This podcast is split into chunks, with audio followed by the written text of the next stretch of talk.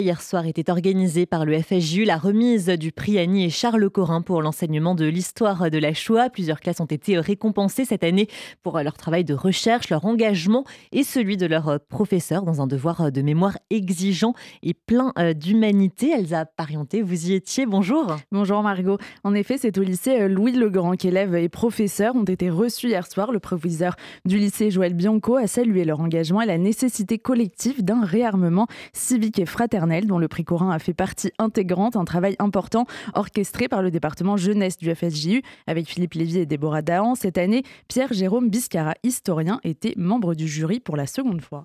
C'est le meilleur de la République qui, euh, bah, qui rend hommage à, à, ce prix, à voilà, la mémoire de la Shoah, qui, dans le contexte actuel, est, je dirais, l'histoire et la mémoire de la Shoah particulièrement important, fondamental au moment où il y a une forme de relativisme euh, général sur l'emploi des termes, génocide, euh, crime contre l'humanité, euh, c'est très bien de réfléchir justement à ces notions par le prisme de l'histoire.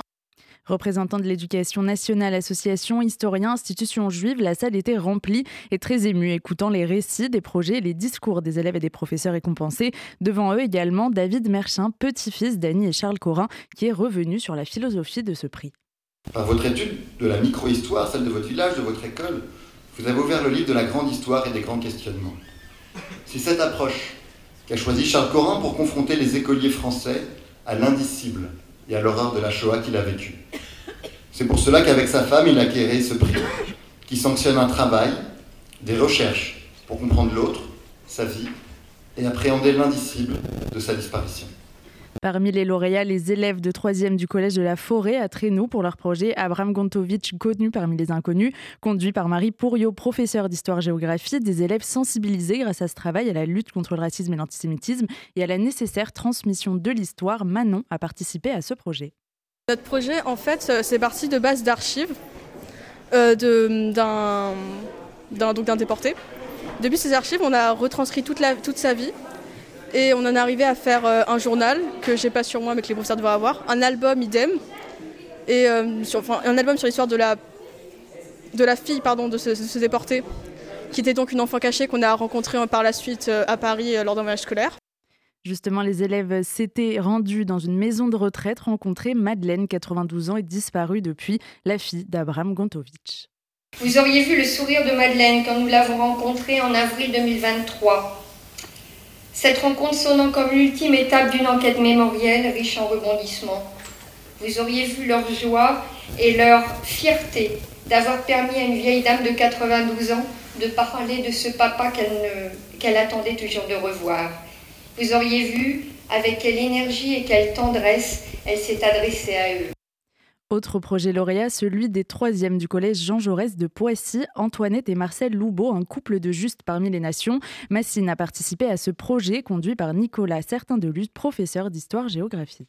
Euh, j'ai participé euh, au projet dans ma classe de troisième euh, pour, pour parler du couple Loubeau, un couple qui pendant la Seconde Guerre mondiale a hébergé des juifs en leur évitant d'être déportés.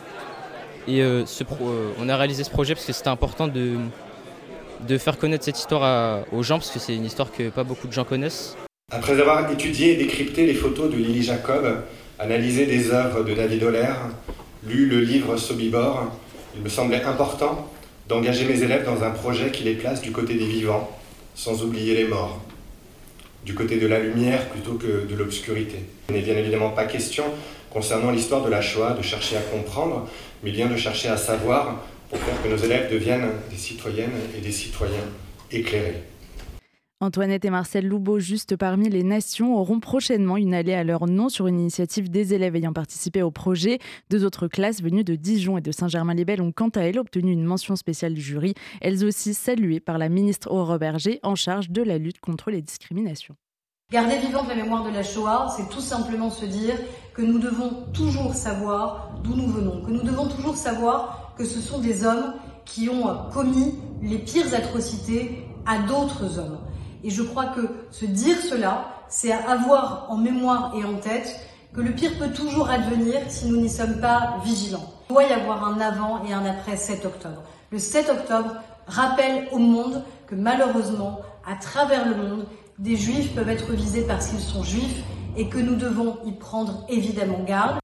La résonance avec le 7 octobre était bien sûr très forte, alors que dans quelques jours, un hommage national sera rendu aux invalides aux 42 victimes françaises de ces massacres. Pierre-François Veil, président de la Fondation pour la mémoire de la Shoah, remerciait hier soir les lauréats du prix Corin de donner une sépulture aux victimes de la Shoah qui n'en ont pas eu. La lutte contre l'oubli, un combat quotidien qui est aussi désormais celui de tous les élèves présents hier soir.